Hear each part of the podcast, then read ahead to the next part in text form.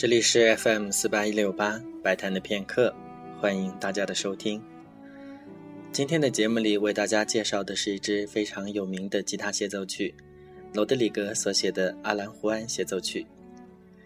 罗德里格出生于西班牙的瓦伦西亚，三岁时因为感染了白喉，导致双目失明。他的音乐教育先是在瓦伦西亚，随后又在巴黎高等师范学校向保罗·杜卡斯学习。杜卡斯就是之前介绍过的《魔法师学徒》的作者。同时，他也是我国著名作曲家冼星海的老师。标题里所写的阿兰胡埃是一座西班牙的皇宫，它首建于16世纪，18世纪时由国王费迪南六世重建。里面的花园是人间美景。罗德里格的灵感正是来源于此。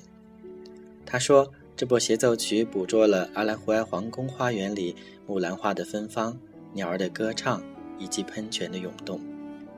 下面就请大家一起来听这首带有浓郁西班牙风情的《阿兰胡埃协奏曲》第一乐章。